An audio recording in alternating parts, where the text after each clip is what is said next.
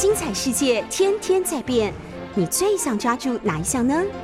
跟着我们不出门也能探索天下事，欢迎收听《世界一把抓》。各位早安。那今天呢，我很荣幸的，就是在两天前台北论坛基金会邀请到接种博士哈。谈当时的题目是这个我们台湾的国军啊，应应解放军啊攻台的这个准备。那我整个过程当中听的，我觉得这个激动博士，当然之前就已经这个呃听到他这个大名过，然后呢，但是亲临听听的他的这个演讲哈，非常的专业，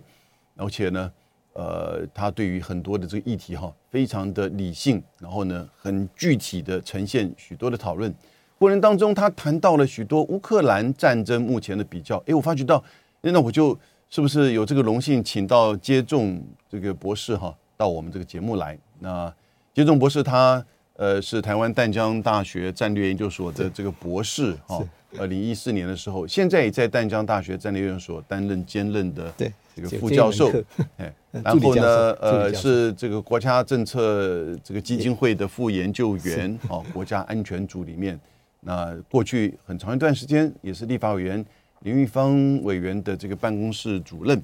那他的这个军队的经经验呢，就是服役，哦，也就是是一个文人学者，但是呢，对军事方面，其实我们台湾呃国防部啊各方面对他的这些分析哈，都经常的这个请教。所以今天很高兴，请到接种，他这个“接”是那个揭开的“揭”啊，这个很少见的，在台湾比较少一点。是对，然后哦，听说好像只有两百。内政部它其实每年会发布，就是台湾这个姓氏的人数。对，那这几年发布下来，大概都是两百多人。两百多人，对，非常好。那我想，我们今天就很快的先从乌克兰开始，因为乌克兰已经进入到第五个礼拜了。嗯。我在今天看到《纽约时报》的一篇这个讨论呢，美国的这个官员分析，这五个礼拜来，在整个乌克兰战事当中，显现俄军呢，在乌克兰的战场似乎少了一个这个总成的这个指挥官，那才会呈现就是说他的这个战场的过程非常的战线非常长，然后非常的分散，然后呢，好像打的并不是很顺。我想是不是就这个接种博士，我们就请你。呃，整个看您怎么从什么角度，然后呢，开始的时候，乌克兰的动员，俄罗斯的进攻，刚开始三到五天好像要打闪电战，搞到后来都变消耗战，以及到今天，他专注在这个乌东。对，到底现在的这整个乌克兰的战场的军事层面，请您为我们解惑一下。好，那个谢谢杨老师。嗯，是这样子，就有关你刚才提到，就是好像。俄罗斯在乌克兰战场缺乏一个协调性的一个状况。我个人的看法是，他呃，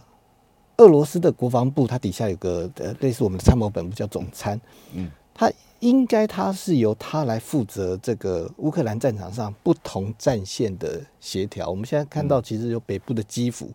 东北部包括哈尔基夫，对，然后东部的乌东，嗯，南部的包括那个呃马利坡，还有那个克里米亚北部的部分，对。但是现在我觉得主要的问题是，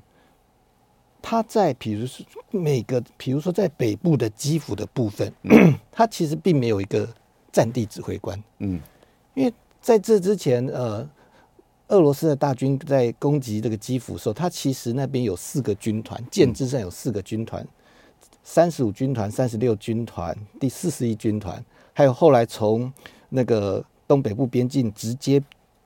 挺进到呃基辅东方的第二近卫军团，嗯，它有四个军团之多，可是，在当面并没有一个指挥官，OK，所以变成各个军团有点是各自为战，嗯哼，有点是出现了很多不协调的状况，比如说当他的 刚才讲的第二近卫军团从东北部边境挺进三百公里。到达基辅东郊的时候，嗯，这个时候本来有个机会，他可以从从北方下来的，比如说四十一军团合作，去歼灭原本呃乌克兰部署在基辅呃基辅东郊的乌克兰的部队，嗯，但是因为双方之间，一方面北方的四十一军团可能因为被后面的一些呃包围圈给呃被后面一些由乌克兰据守的城镇所拖住了，嗯没办法及时南下，嗯，然后在这个状况之下，就失去了一个夹击的机会，哦。所以到最后，乌克兰的部队只是很单纯的被往基辅撤退，，OK，但失去了一个从北方跟东方夹击，在乌克兰在基辅的东郊把部队歼灭的一个机会。对，所以从这些例子看起来，其实虽然一开虽然呃俄罗斯围攻基辅的部队有四个军团那么多，嗯，但是呢，它其实彼此之间缺乏一个良好的协调。四个军团多少人？呃，加起来应该有将近十万人。如果按照编制，如果按照编制，哦应该有十，应该有十万人。嗯，那所以说前几天才传出是说，俄罗斯任命命的一个上将嗯，在对统整基辅附近，就是北部战线的这个指挥权。对，本来是东区军区的司令，对对，嗯本来是东部军，但是东部军区的司令可能又又同时又管基辅，又管东北部，对又管了东部，对然后呢，南部是另外一个部分，，OK，所以他可能因为战线太长，嗯，他没有办法做良好的协调。对，所以前几天他就说任命了一个上将去管这个基辅附近的一个指挥。对，那我觉得从一开始，其实一开始开战的时的当下，其实对乌克兰的状况其实是非常的不利。嗯哼，这边除了原本呃俄罗斯对乌克兰基本上就是三面包围对，之外，嗯另外就是我呃乌乌克兰的总统泽伦斯基他太晚才下达动员令。动员令，因为嗯比如说在二月十二号的时候，当时其实美国就公开警告，还不是私下，他是公开，都很久了，，对，他就是等于是诉诸全世界说 对，他认为二月十六号的时候，呃，俄罗斯就有可能入侵。没错，可是，在那个时间点，泽伦斯基总统他并没有下令动员，嗯，一直要到后来普丁突然签署一个命令，说承认乌东那两个地区的独立之后，二十二号，二十21号，对，对，二十一号。然后呢，泽伦斯基才在二十三号，嗯。也不是总动员，嗯。他先去说国家进入紧急状态，嗯。然后呢，先征召第一波的后备部队，大概三、后备军人大概三万六千人，对，然后通知其他的二十万的后备部队待命，嗯也许要动员。嗯。可是这个时候已经是普丁公开表示说，呃，特别军事行动要开始前一天了。对，那乌克兰什么时候才进入全国的军事总动员？其实是在二月二十四号，哦也刚好就是普丁公开宣布俄军要采取的特别军事决，其实就是入侵的同一天。发动第一天，那这样就造成了一个效，这样就达造成一个很严重的一个状况，嗯就是乌克兰虽然账面上有将近二十万的后备部队，嗯哼，可是因为他动员是下达的太晚，对，所以他其实没有时间把这些后备军人做一个良好的编组，嗯。甚至于是说，呃，原本应该比较有可能的状况是，我如果动员力下达，我组成几个后备旅，嗯。我这些后备旅呢，一方面可以在比如说部署在呃边境到基辅中间的地带，对。构成一个比较纵深的防卫，后方的防线，嗯甚至于可以进一步说，我把一些原本在边境地区的常备旅撤下来，嗯嗯嗯。由后备部队去守，把这个常备旅回到这个腹地，嗯。靠近基辅的附近，它就构成一个所谓我们叫做中央预备队、总预备队。嗯，但是因为它动员的时间太晚，对，使得当俄军开始入侵的时候，连他二月二十三号所动员的那三万六千人，他都没有办法做良好的编组，嗯哼，所以就变成说，他当时虽然有数字庞庞大的后备部队，但是真正在二月二十四号那天能派上用场并不多，嗯。所以变成到二月二十四号那天，只有常备部队可以进入一个战斗的位置。对，而且他的常备部队呢，因为战前的关系，都部署在边境地区，嗯。或者是乌东亚速海地区。对，那这样的话，对于从三面夹攻的俄军来讲，其实俄军一开始是有可能把这个常备部队完全就包围在边境地区或者是乌东地区。嗯，那如果俄军这个战略企图成功的话，其实对乌克兰来讲，就变成他的常备部队的主力等于在一开始就被歼灭掉了。对，所以因为动员的时间太晚，嗯让乌克兰其实在开战的时候，整个战略态势是非常的不利。但是接下来，所以也就是为什么一开始很多的西方的观察家，甚至是呃，比如说官方五角大厦，嗯。一度都认为最多九十六个小时，对，他就可九十六以拿下个小时没错，他就他就可以拿下基辅。可是后来战况的发展为什么啊、呃不如理想？我个人觉得可能有几个原因啊。第一个，我觉得俄罗斯一开始也许并没有真正想要打一个大规模的入侵，嗯哼。因为俄罗斯其实从最十一月、十二月就开始在边境集结部队，对，时间超过两个多月。没错，可是等他的军队越过国境的时候，越过边境的时候，呃，大概几十公里就开始出现燃燃料短缺、粮食短缺嗯，这种问题。后勤问题，对，就是开始后勤问题，越过边境不久就出现了。嗯。那我甚至看到一个很极端的例子，就是他有个第二近卫军团，嗯，这个近卫军团的一个师，他其实以前是红场阅兵的部队，哦，所以他等于是示范部队。对，可是呢，在边境部区，他呃丢掉了一个丢掉了一整车的纵队，嗯。包括装甲车跟卡车等等。嗯，那乌克兰就在他那个卡车上发现是说，俄国的军粮，嗯，到那个到期的日期是二零一三年到二零一五年就已经到期了。啊是吗？那从这边哦其实就可以看得出来，对这些部队为了要进军，他其实等于是把所有仓附近的仓库嗯。的东西大概都搜刮一空。对，那这边就产生一个问题：为什么嗯。如果说俄军俄罗斯一开始就打算入侵的话，为嗯什么这两个多月他没有做好相关后勤的准备？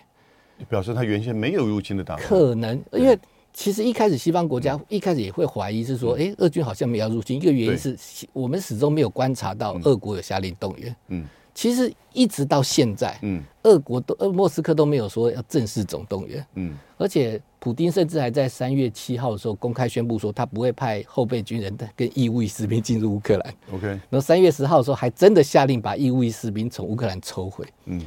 所以，那为什么如果他是一开始就打算做大规模的入侵，嗯。为什么没有做相关物资的储备？因为对军方来讲 Yeah 我每一天作战多少公里，我要准备多少的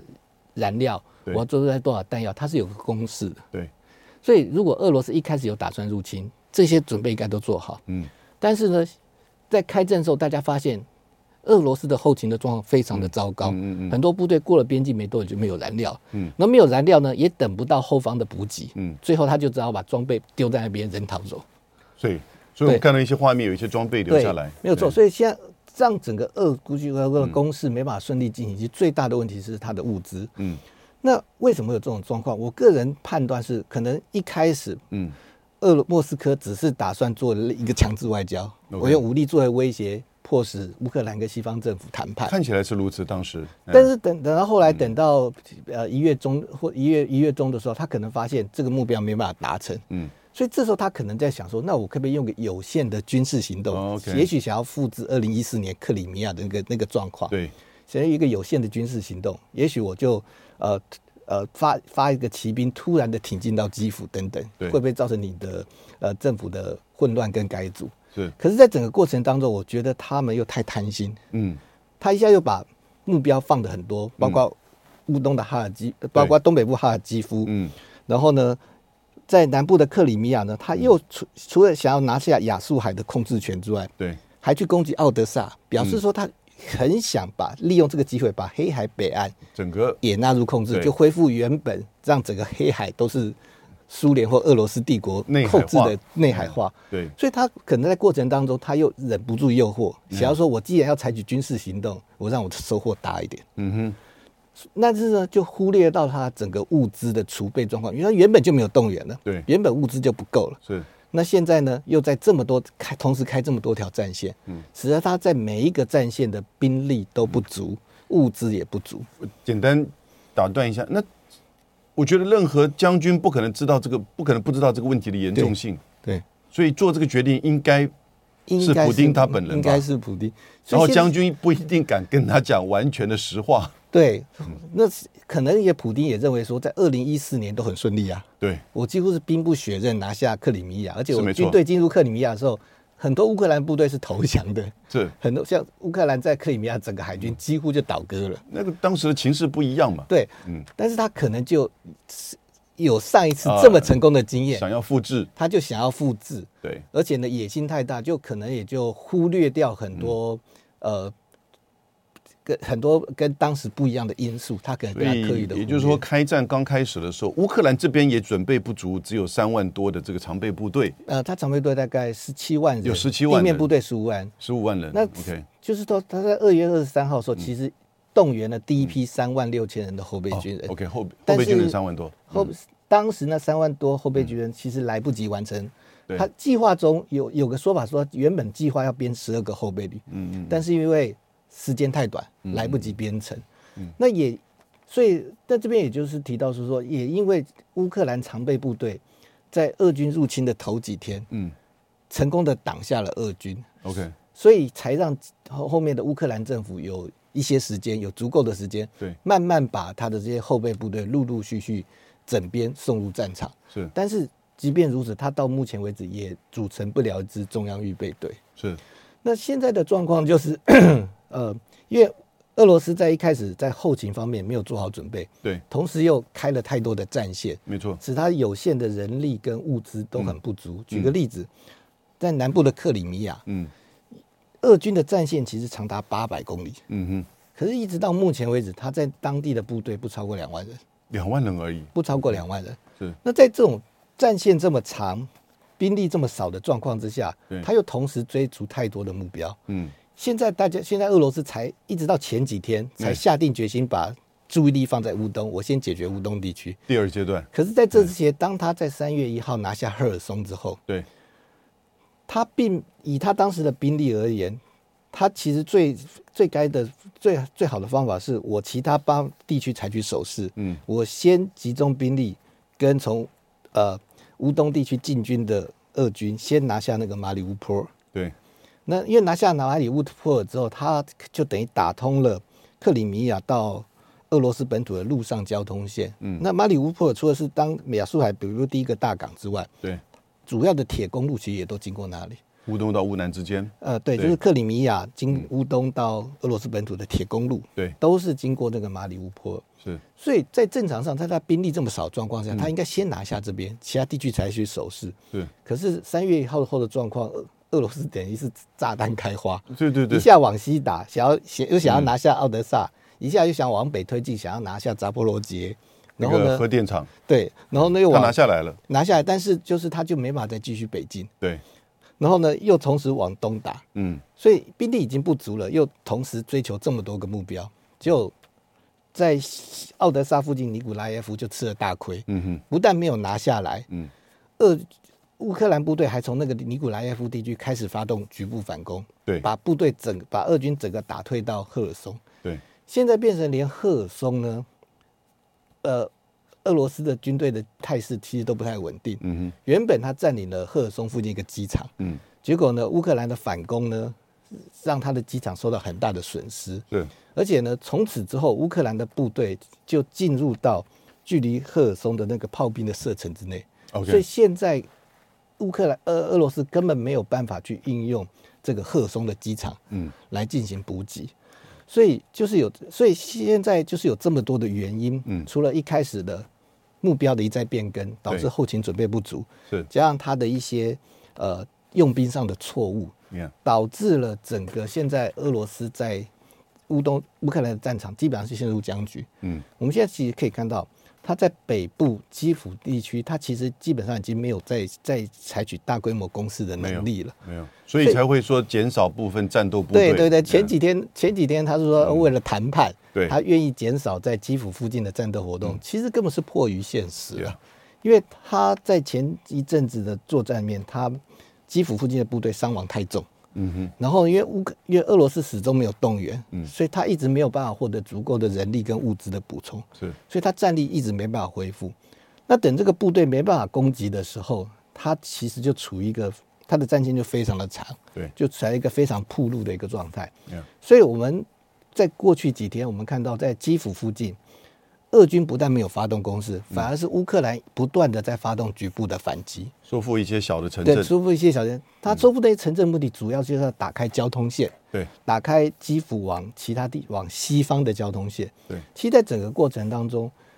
俄军从来没有真正包围过基辅。基辅往南方、往东南方的交通线都还是畅通的，铁路都还是通的，所以我们嗯才看到说有其他国家的原的总理对。可以进入基辅，三个国家的可以进，入基辅。对，所以就基辅对外的包交通线从来没有被俄军切断过。嗯。那现在俄军在这种状况之下，其实他在基辅周边已经是强弩之末了，嗯。所以他开始做一些局部的后撤。嗯。那在乌克兰部队的反击之下呢，他不但开始做一些局部的撤退的行动，嗯。甚至也开始把部队从前线抽回到白俄罗斯去进行整补。嗯那原本从东北方朝基辅挺进的的第二近卫军团，嗯。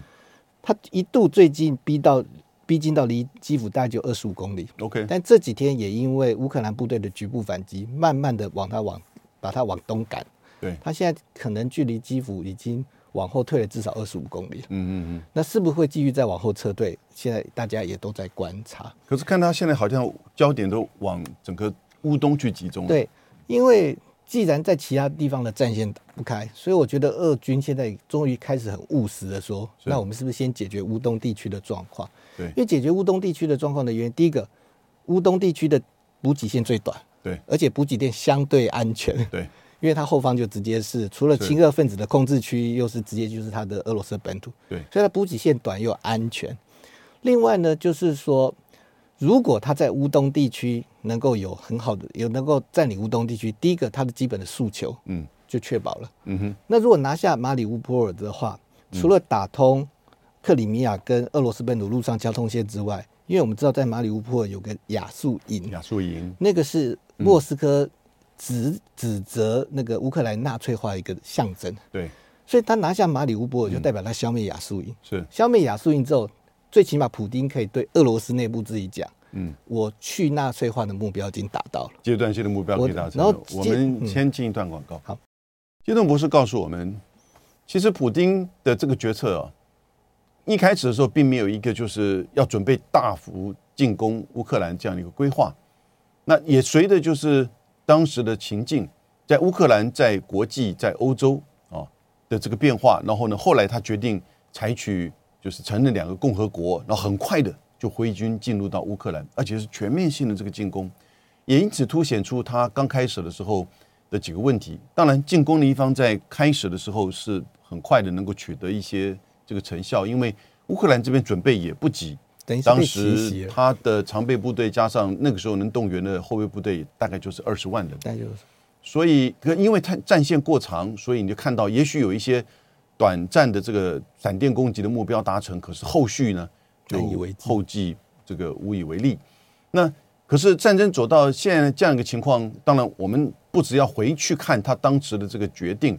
呃，战略的决定、政治的决定，以及战场上的这个因这个因应，那以及现在的这个变化，那当然可以去了解到未来它的到底在战场战术，甚至未来战略的这个选项会有哪一些这个层面。那因此，现在他目前说法是要集中在乌东地区，看起来基辅或者是甚至在赫尔松这边都有好像放缓啊对，甚至某种程度的这种撤退或整编啊，我们不一定讲撤退，也许是整编。那在乌东地区的目标，它能达成吗？现在其实俄军已经开始针对乌东地区的加强了对乌东地区的军事行动。对，他除了在正面上不断的压迫在卢甘斯克跟顿内茨克一线的呃乌克兰的部队之外，他现在尝试在这个顿巴乌东顿巴斯地区的嗯。乌乌克兰部队的后方，嗯，采取一个两路的攻势，对，希望对整个顿巴斯地区的乌克兰部队做一个战略性的大包围。嗯，那为了达成这个，为了开，为了出，为了发展这个军事行动，他从第一个，他是先从东北部，我们知道俄军都还在围攻这个所谓哈尔基夫，好，他特地从包围圈里面抽出一支兵力，嗯。从哈尔基夫的东南方嗯。南下，嗯。呃，挺进了大概一百二十多公里，嗯。然后到达了卢甘斯克跟卢甘斯克西北方有个地方叫伊久姆，一九五，一九那个地区其实就是哈尔基夫跟这个乌东地区的一个主要的交通线的一个交通要道。是。那他这个目的其实就是打算从呃顿巴斯地区的后方，嗯。呃部队从这个从部队从北往南想要切断是。这个顿巴斯地区乌克兰部队跟比如说哈尔基夫跟经由波塔瓦往基辅的交通线。嗯那同时，他也加强对南部这个马里乌波尔的攻击。对，因为马里乌波尔一旦攻下来之后，他等于就可以从这个地方释放出一些部队。嗯那这些部队因为路上交通线打通了，嗯这些部队在经过整补之后，其实也可以从南往北嗯就跟从一呃哈尔基夫经过一九五南下的俄军部队，等于是南北对进，就可以形成一个战略大包围。既然你讲到马里乌波尔，或者是我们叫马利波哈，或者马利波，那马利波是英文翻译英文过来的，马里乌波尔是这个乌克兰文。呃，这个地方最近呃这两这两天的新闻是说，有一个人道的走廊又开启，然后四十五辆这个巴士占运了一些就是当地的这个平民，那以及车臣来的这个这个战斗团。哦，还有被这个升任为中将的俄罗斯方面的这个指挥官，那在这个相见欢。不过这两个人其实原来都被乌克兰这边这个判死刑了哈。那宣布他们死亡，结果他们又复活了。那这个马里乌波尔到底有没有可能打下来？接下来要怎么样花怎么样的这个时间跟这个动员呢？是这样子，因为俄军在一开始的攻击失利的状况之下，对，接着就变成对对各个城市的围攻，对。但是因为俄军的地面部队的主力叫做他们叫做营战斗群，或者是营战术群，它其实在编制上它有个蛮大的问题。嗯，就他担任主攻方向的这个营战斗群，他的步兵率也许可以有八百甚至于一千两百人，被过加强之后是，但是它里面的步兵非常少哦，它里面步兵大概只有两个连，不成大概两百多人。嗯，所以它这个编组就会有个问题。他这个编组其实不适合进行对这种城镇的攻坚作战，因为他步兵人数太少。OK，那因为步兵人数少，使他的指挥官不愿意把步兵投入巷战。对，所以就回到他们传统的做法，我用，因为他这个营战斗群的炮兵非常的强，对，远程火炮的非常的强。嗯，他一个营战斗群的炮兵其实比我们现在国军联兵旅的炮兵实力还强。嗯哼，所以他惯用的做法其实他是用大量的远程火力去杀伤敌军。所以看到很多的建筑民宅，对，这就是为什么看到被轰炸。在这么多的包围圈里，被包围的城市里面，俄军都不只用步兵发动攻击，都不断的借用炮轰。对，这其实是他营战斗群的一个作战的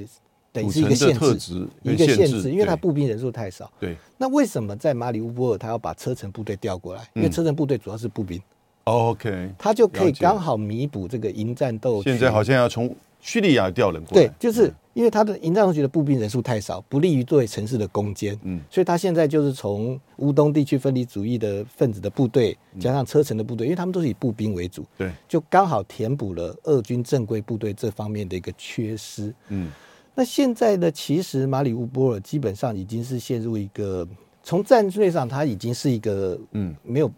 对乌克兰讲已经是无法救援了，因为他最近的部队离他都已经将近有一百公里了，没错，所以他等于是整个被切断，对。所以，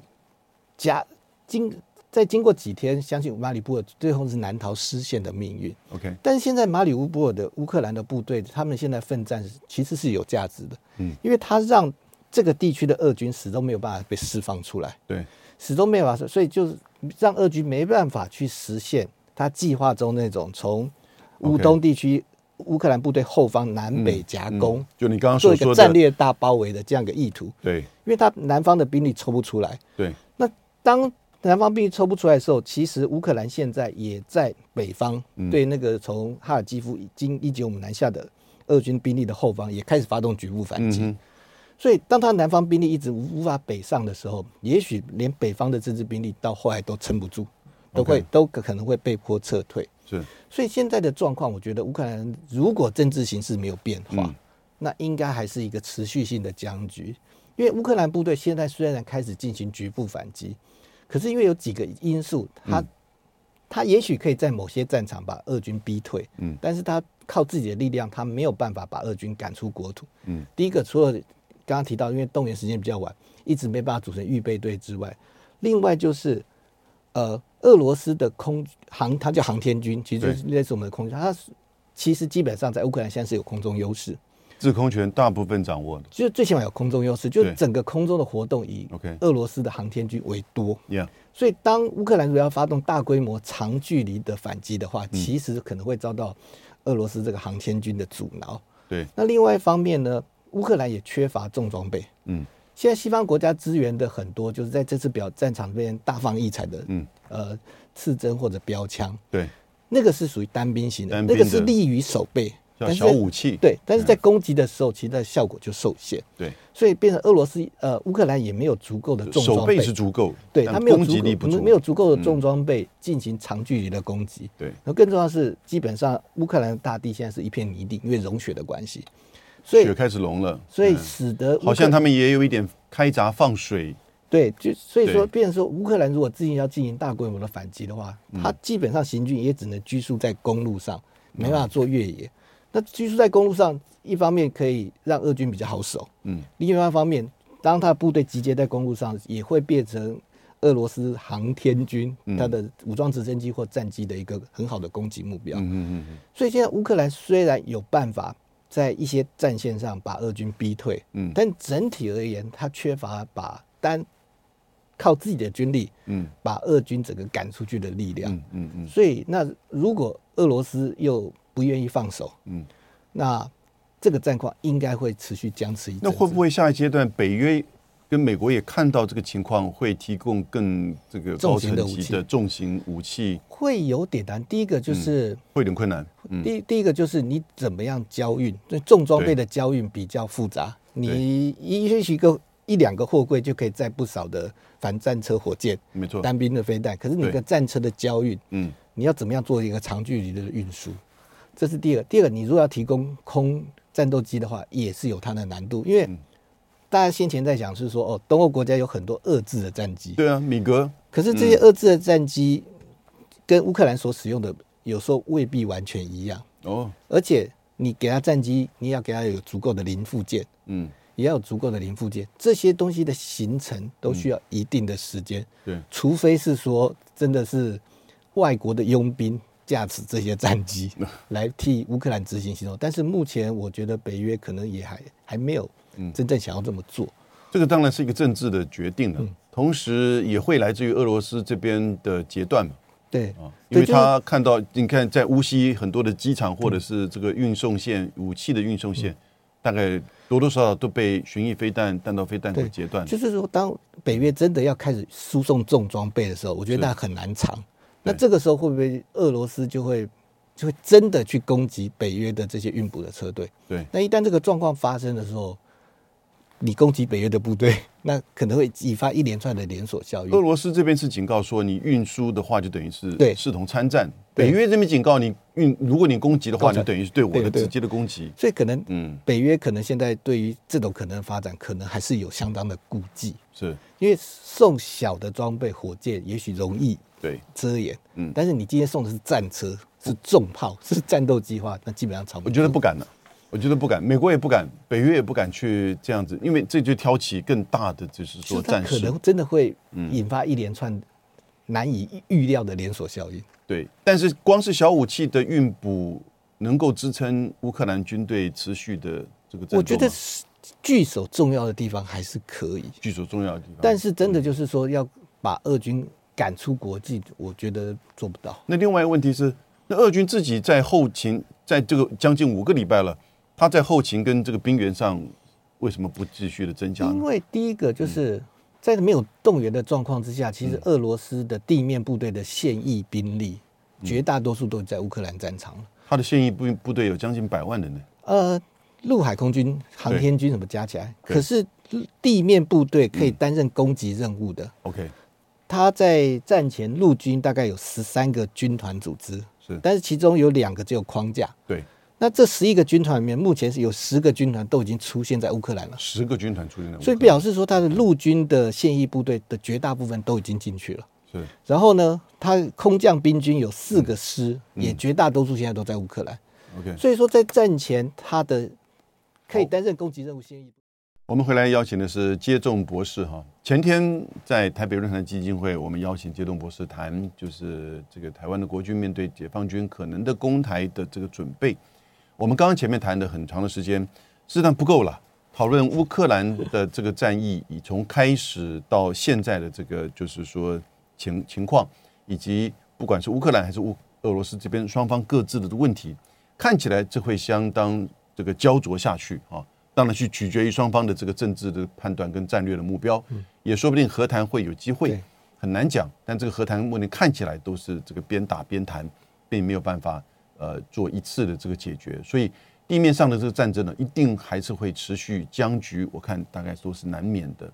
那呃，可是，在台海这边呢，呃，前天您的演讲，我们台湾的报纸每家报纸都有报道，每个报纸的报道都从他自己的这个观点做不同的这个重点的这个呈现。那您跟我们分析一下，我们现在整个就是说在两岸的这个军事层面的一些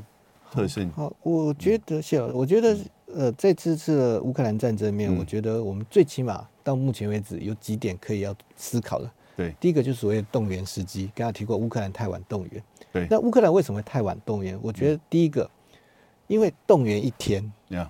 对国家的经济损失其实是非常的大，是没错因，为你所有的生产停顿，对外的金融交易跟贸易都暂停。那不是教招动员而已啊，对对对全国动员而。且可能乌克兰会担心说，如果他动员，最后俄军没有入侵，嗯。那会不会接着衍生出很多海外商业的纠纷啊，那一些法律的问题？对，所以这些因素让他迟迟不敢动员。嗯，另外一方面就是他可能也觉得当时的国际斡旋还在进行，对，我抢先动员会不会被莫斯科乃至于其他在斡旋的国家认为你是故意升高紧张那个时候？法国、德国在做斡旋，对。所以是说，乌克兰总统当时面对这种煎熬，嗯，中华民国政府日后说不定也会。呀，所以，那对这个动员时期对我们来讲也非常的重要，因为我们根据我们现在国军的作战构想，当中共有犯台意图的时候，我们要进行动员的时候，嗯。我们的常备部队其实是要先前推到海岸线，嗯，或者一些守备位置，因为它要掩护后备部队的编程。对，那等后备部队编成之后，再跟常备部队换防，常备部队回到所谓的战术位置，执行所谓的规划中的机动打击任务。嗯，那如果我们的动员决心下达太迟，是，就有可能发生一个状况，就是当共军的攻击发开始的时候，我们的常备部队跟后备部队的换防可能还没完成，嗯嗯，那就会使我们整个台风防卫的作战计划大乱。对，所以动员的时机，什么时候下达动员，如何避免这个乌克兰的这个状况，我觉得是我们嗯但攻击的一方会给你足够的时间去做这个动员的判断吗？嗯现在共军知道是说，因为如果他要武力犯台，他后勤的他会有大规模的人力物资的动员，而且要把这些装备、这些人员送到东南海的出发地点。他知道这个东这个举动藏不住。免乌，俄罗斯的这个情势这个重，演。他知道这个嗯。举动藏不住，但是共军现在透过军事改革，嗯他就希望尽量压缩从部队接到命令开始准备嗯。到部队真正出发的时间。OK，像有个中共的学者，他甚至说，呃，共军的目标是希望集团军大概四万五千人，嗯。他从接到命令到完成相关的物资准备，嗯，他们的目标二十四小时，二十四小时，二十四小时完成集团军的物物资准备。对，那换句话说，当他完成物资准备之后，离他朝台湾地区出发就没有多，中间没有多久时间。是，所以共军现在是不断的想要压缩这个动员的时间、运输的时间，让他的部队能够尽早出发。嗯。那当他可以，如果他真的做到大幅压缩这个动员准备时间的话，那我们自己什么时候完成动员，什么时候完成呃常备部队跟后备部队的换防，让部队进入到该有的战术位置，对我们来讲就非常的很大重要。的考验。那另外一个我觉得可以注意的就是，嗯。呃，其实因为乌克兰因为动员太晚，嗯。所以当俄军越过边境的时候，其实那一刻俄军是有奇袭之力，对。而且整个战略态势对乌克兰非常不利，刚开始是如此，所以在当时能够挡住俄军，其实就是乌克兰的常备部队。常备部队，那因为因为乌克兰常备部队在那几天头几天的表现很好，嗯。在才替后面乌克兰政府争取到了足够的时间，嗯。让他把所谓的国民警卫队旅、所谓的国土防卫队慢慢的集合起来，嗯。去增援各个战线的常备部队。那所以我们就可以看到，其实常备部队才是每个国家抵抗外军入侵的时候的核心。对其他部队有它的重要性，但是常备部队是一个关键的地位。嗯而且各位，我们台湾的观众可能比较少忽略到，乌克兰的常备部队，其实他们在二零一五年就克里米亚事件之后，对他们就开始也跟我们一样要走向全资源化。对，他其实就开始以以募逐渐以募兵来取代征兵制。嗯我们举个例子，在二零二零年的时候，乌克兰的部常备乌克兰的常备部队总数在十七万人，嗯。那当年他要征召大概三万六千人的志愿役士兵，嗯，义务役只征召大概一万六千人，嗯，而且他们规定这些义务役士兵不能够参加他们叫联合战士、联合部队行动区的作战任务。嗯，就是说，其实，在乌克兰常备部队里面，核心的部分已经资源化了。对，那我觉得我们现在很多人在探讨，比如说相关的兵役改革的问题。是四个月延长到一一年，那这个东西当然不错，但是我觉得在我们的国家的资源有限的状况之下，我们必须要注意到是说这个疫情的调整不能够以牺牲常备部队嗯，的战力为代价，因为我们现在呃，我们现在以今年来讲，我们常备部队志愿役士兵的预算员额大概四万四千人，四万四千人。可是今年要受四个月军事训练役的，那这大概有七万七千人。OK，那七万这些如果以后变成一年的义务役化，嗯大概就是这个数字。对，那从这两个数对照，我们可以看得出来，如果国防我们军队不扩充的话，是，那我们把所有支援士兵的员额都让出来，嗯，也完也没有办法完全容纳这个义务役的士兵。是，所以会不会如果说相关的配套措施不完整，呃，我们的国防预算没有成比例的增加，到最后国防部被迫只能大量减少志愿役士兵的员额，嗯以便让这些义务役士兵都能够在比较短的时间之内服役完成。嗯因为在我呃，因为在这个我们的疫情还没有完全调整成志愿役之前，其实曾经有一段时间，役男等当兵的时间非常的长，嗯可能有人会等到五个多月。嗯那就会严严重影响到后续的时间涯规划。嗯，所以我现在很担心，就是说，如果马如果就恢复一年的义务役，嗯。国军的员额没有扩充，国军的预算没有增加，对，那又为了尽快的消化这些役男，嗯。到最后可能唯一可以的做法就是我把大量的裁减志愿役官士兵的员额。嗯。那当常备部队义务役化的时候，其实我们常备部队整个战力就会快速的下降。嗯。这对我们台澎防卫作战来讲，也绝对不是一个好事情。嗯嗯嗯，那另外，我觉得各位可能还可以注意到有关一个新链计划，嗯。就是当时当俄罗斯开始攻击基辅的通讯设施，比如说他去轰掉、轰炸掉他的电视塔，对，这时候马斯克就跳出来是。说：“我要提供一批新新链的设备，对。让乌克兰可以恢复这个网络通讯。”是，那我觉得这个也现在也变成呃，乌克兰政府是可以持续对外发布政令，可以持续对外它的宣传战、是，它的认知战，宣传战很厉害，就扮演了一个很关键的角色。因为嗯俄罗斯其实当时已经注意到，我要想办法切断你的对外通讯了。嗯可是因为这个星链计划它是低轨道卫星，数量很多，对，让俄罗斯没有办法去有效的反制。嗯所以也让乌克兰的政府可以持续的去呃进行政策的接管，可以持续去动员各地的民众，不断的点名每一个企业，不断的在每大重要的是分可以很多的呼吁西方国家国会做演讲，对，对，说不定都跟这个有关。也跟这有关，在以后中共武力犯台的时候，切断我们的对外的联系，嗯切断我们政府的对外讯息的发布，也是它的一个重要的目标。是，那类似的这个状况，我们现在也许可以预做准备，因为